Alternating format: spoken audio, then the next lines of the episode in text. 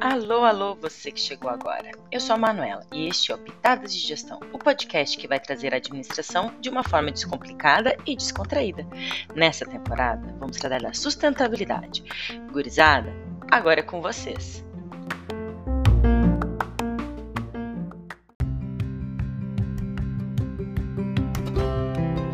Olá, pessoal, bem-vindos a mais um episódio de Pitadas de Gestão. Meu nome é Eduarda, sou acadêmica de administração do quarto ano e vou apresentar esse episódio de podcast junto com as minhas outras colegas também do quarto ano de administração da UniOeste.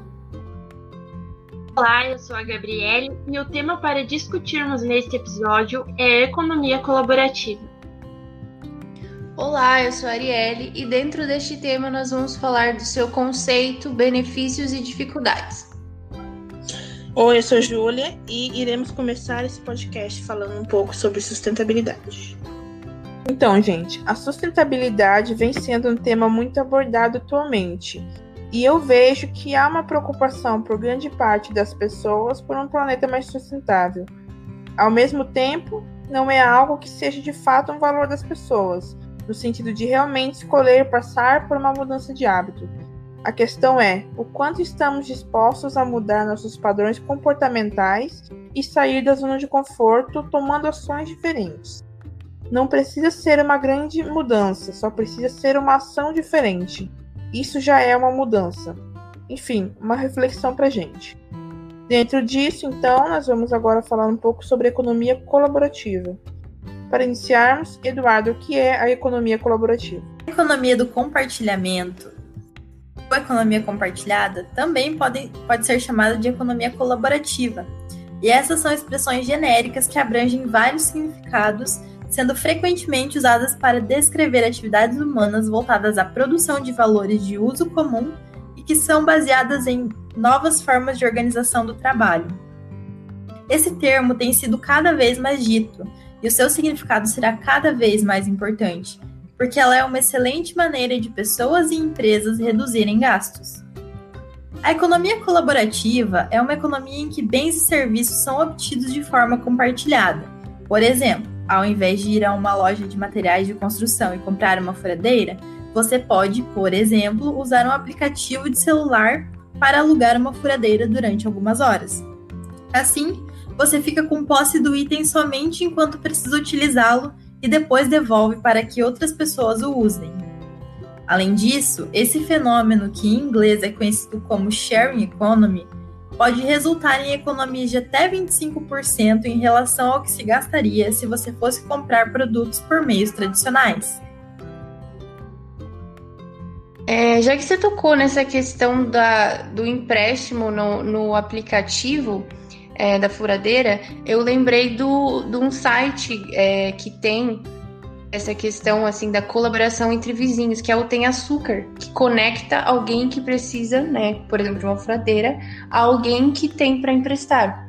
E um valor acessível também. Então é, é, uma ferramenta bem interessante nesse que visa esse compartilhamento, né? Também eu gostaria de é, falar também sobre um dos maiores exemplos de economia colaborativa que todos já ouviram falar, mas talvez não sabiam que se tratava da economia colaborativa, né? Que é a Uber, uma plataforma que conecta, é, vamos dizer assim, quem precisa de uma carona com quem tem o carro em casa e precisa de um emprego ou quer aumentar a renda. Então, assim, conecta o prestador de serviço a quem precisa daquele serviço e com preço acessível. E também tem a Airbnb, que da mesma forma conecta quem oferece a, a quem busca uma acomodação em um valor mais em conta também e em qualquer lugar do mundo. Então, assim, são redes e plataformas que fazem essa conexão entre quem oferece o produto e o serviço, né? E o consumidor final. E essa ideia de compartilhamento, ela rompe com uma cultura consumista. É, como diria o Tomás de Lara, as pessoas não precisam mais de uma furadeira, mas de um furo na parede. E fora a questão de como reduz a poluição, a ideia do compartilhamento de veículo, né? É... Um outro exemplo também que posso citar de economia colaborativa é quando a gente decidiu o tema e nós começamos a pesquisar. É...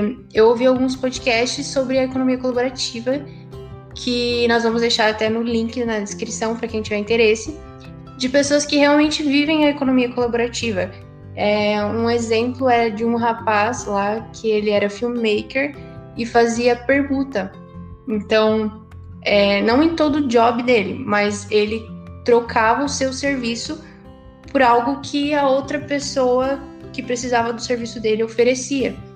E isso, na real, é uma realidade que nós vemos também nesse novo mundo de Instagrammers que fazem parcerias com marcas e trocam a sua visibilidade por algo que a marca ofereça.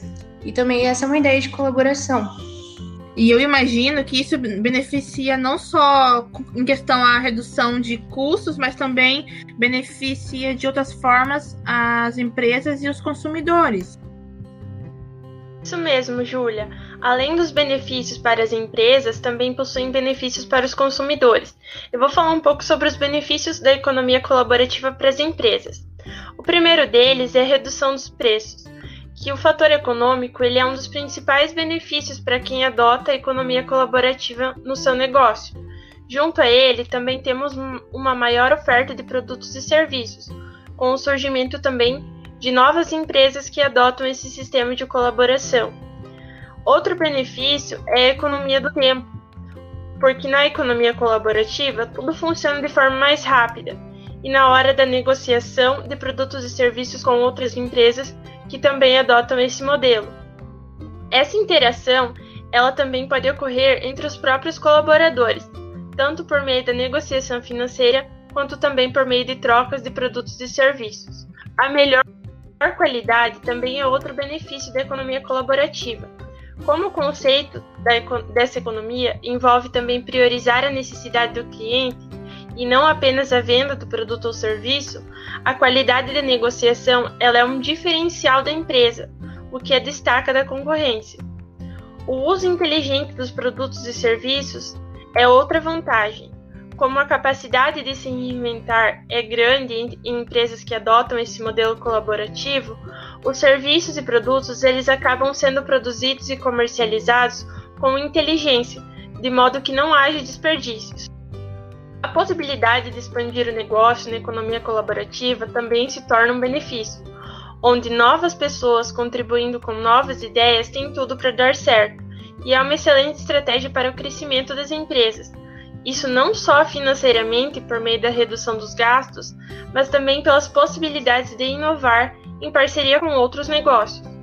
A maior interação entre os colaboradores também ocorre na economia colaborativa, onde negociações por meio dessa economia também promovem a interação entre os funcionários. Pode ser que um integrante da área financeira esteja negociando com alguém do jurídico, gerando também feedbacks interessantes. Agora eu vou falar um pouco para você sobre as vantagens da economia para o consumidor final.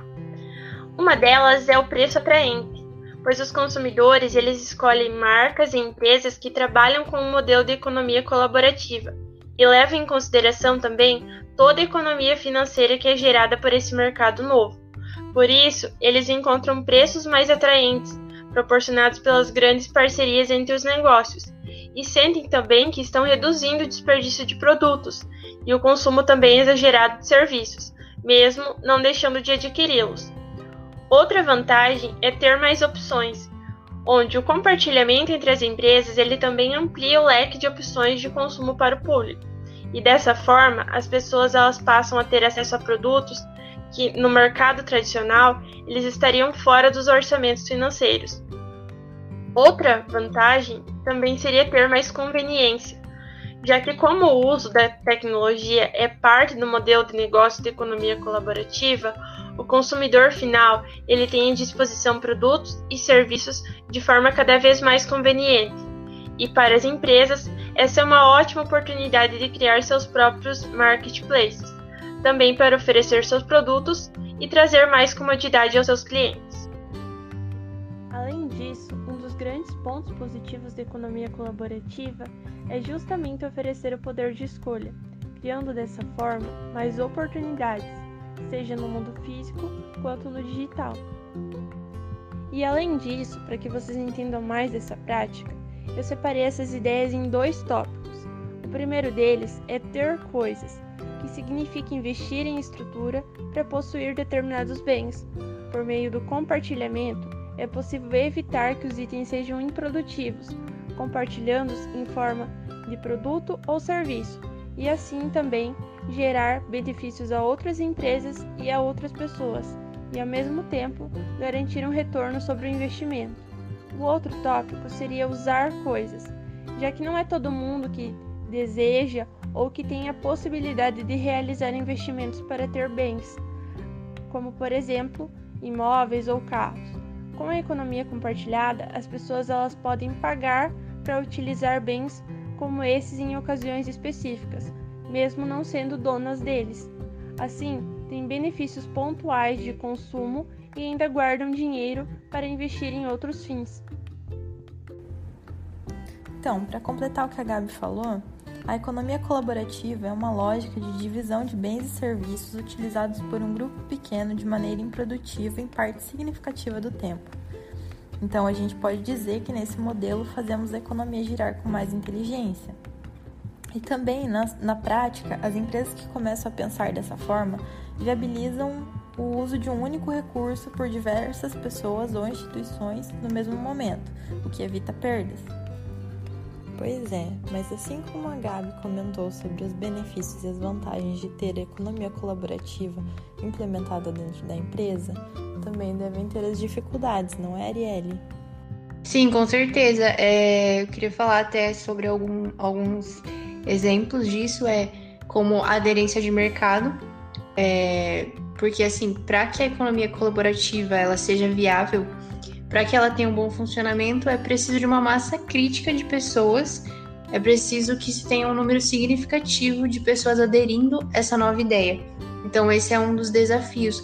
É, como que eu irei atrair essas pessoas? Como que eu irei fazer com que elas venham aderir a essa nova ideia?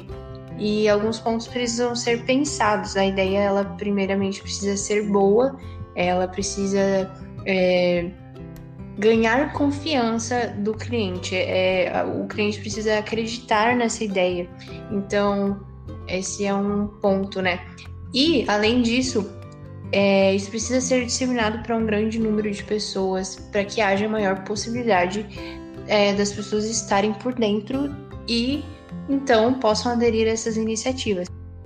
O ponto 2 também é o baixo incentivo financeiro. É, os itens de baixo valor eles são pouco incentivados, justamente porque, por exemplo, a locação de uma furadeira é um desafio porque não possui uma massa crítica que esteja aderindo a essa iniciativa. É, e para que seja viável, preciso de um grande número de pessoas que estejam apoiando. Porém, como já foi dito até no início sobre a plataforma Tem Açúcar, que ela justamente gera essa conexão entre quem oferece o produto e o consumidor final. Então, isso acaba ajudando na, é, nessa, nessa parte. É, de, de fazer essa união, né? Então, entre esse, esses itens de baixo valor que, é, em tendência, teria menos pessoas procurando, é, pela plataforma acaba se tendo um, um grande número de pessoas apoiando, pelo fato de que gera uma conexão mais é, instantânea, vamos dizer assim. E o ponto 3 é a questão da regulamentação, que a economia colaborativa é até alvo de críticas por não ter que pagar os mesmos impostos das empresas tradicionais. A Uber, até a empresa citada, é um exemplo de que os motoristas não possuem vínculos empregatícios e nem se enquadram dentro das legislações trabalhistas. E é preciso também regulamentar a questão da compra e venda entre pessoas físicas que é, não está prevista no Código de Defesa do Consumidor. Mas assim, o crescimento desses serviços, da, da oferta desses serviços, indica que há uma tendência do surgimento dos novos tipos de regulamentação, é, até para evitar conflitos entre as empresas tradicionais e as empresas de economia compartilhada. Falando agora sobre o momento atual. Durante a pandemia, a economia compartilhada tem ganhado ainda mais força e começou a se tornar indispensável. A economia colaborativa gera uma tendência antes mesmo de tudo isso, mas desde o início da pandemia, muitas empresas se prontificaram para ajudar clientes, criaram plataformas com conteúdos gratuitos e profissionais começaram a trocar serviços e experiências para que todos pudessem se ajudar. Claro que é triste que tenha sido necessário uma situação dessa para que a economia colaborativa se consolidasse como um pilar de desenvolvimento mas o fato é que, como sem pandemia, o capitalismo desenfreado e o consumismo sem reflexão estão perdendo espaço. A mudança de mentalidade, o esgotamento de recursos e a criação de soluções inovadoras são provas disso. Enfim, compartilhamento não serve para gerar perdas e sim para garantir ganhos para os vários lados dessa relação. É com essa característica que é possível construir uma forma de agir mais sólida, como uma corrente em que cada elo tem a sua função. O exemplo disso são os escritórios compartilhados, onde várias empresas estão alugando as salas vazias para quem não pode ir para a empresa e também para quem não consegue realizar essas atividades em casa, assim como também o aluguel de equipamentos para o home office. Antes de finalizarmos, queria trazer é, um trecho que eu li no site da Sebrae sobre o capitalismo consciente que tem transformado a economia global e aos poucos fica para trás o princípio perverso do hiperconsumo e do sucesso financeiro a qualquer custo. É definitivo. O impacto vem mudando a forma como vivemos e principalmente como fazemos negócios. O movimento da economia colaborativa nada mais é do que a concretização dessa nova percepção de mundo. Sim, exatamente, Julia. E a economia compartilhada, ela serve para ampliar o acesso a bens e serviços é, por meio de um modelo de consumo sustentável, consciente e racional. Então, nesse caso, o modelo visa a otimização dos bens já produzidos, é, ao invés da produção e compra de um novo produto, né?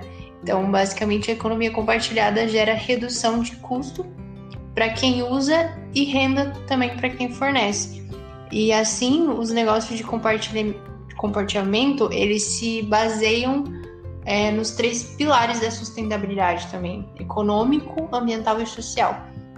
É isso porque a, as suas práticas elas economizam dinheiro, elas reduzem é, o uso de recursos naturais e também geram benefícios que são repartidos é, entre toda a sociedade. Então, assim, é um, algo bem bacana e que a gente está tratando hoje aqui.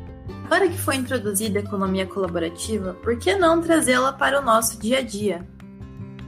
Nesse episódio, nós tratamos sobre a sustentabilidade, a relação da economia colaborativa com esse tema, os conceitos, benefícios e vantagens de quem consome e de quem empreende, as dificuldades das empresas e exemplos durante todo o podcast. Lembrando que todas as empresas citadas têm o link na descrição do episódio e todas foram informações encontradas de modo público na internet. Obrigada e até a próxima. Tchau! Não se esqueçam de ouvir os próximos podcasts.